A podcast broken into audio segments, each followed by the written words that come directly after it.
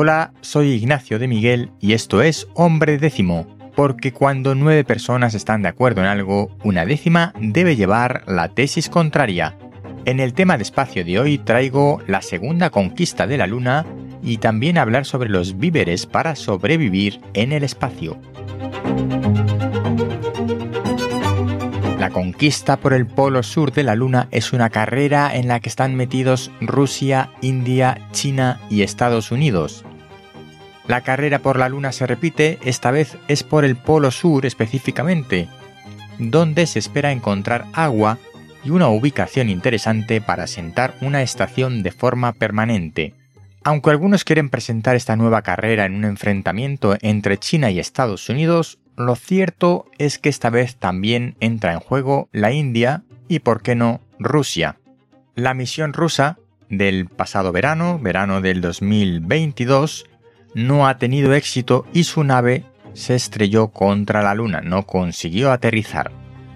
La nave india Chandrayaan 3 ha conseguido aterrizar en el polo sur de la Luna como se pretendía después de que la Chandrayaan 2 se hubiera estrellado. La Chandrayaan 1 por si tienes curiosidad, no pretendió nunca aterrizar, solamente se dio una vuelta por nuestro satélite. La verdad es que la India está destacando en este aspecto, porque fue en 2008 con la Chandrayaan 1 cuando sobrevoló la Luna y postuló que había agua helada en el Polo Sur. Después del fracaso de la segunda nave, esta tercera ha logrado su objetivo de alunizar. Con Rusia fuera de juego, ahora la carrera está entre China y Estados Unidos, ambos con intención de mandar astronautas a partir de 2025 para una futura estación permanente. India ha mandado una nave de exploración, ha aterrizado en la Luna, pero en principio no parece que tenga capacidad para enviar astronautas. Yo me pregunto si no sería más provechoso para todos tener un plan conjunto para establecerse en la Luna, al igual que se ha logrado hacer con la Estación Espacial Internacional. Parece que la Guerra Fría Espacial ha vuelto y cada uno va por su cuenta. Como decía, es importante este logro para poder confirmar si hay agua y en qué cantidad en el polo sur de la Luna, en forma de hielo, obviamente. Porque necesitamos agua para todo. Necesitamos agua para viajar por el espacio. ¿De dónde vamos a sacar el agua para vivir en el espacio?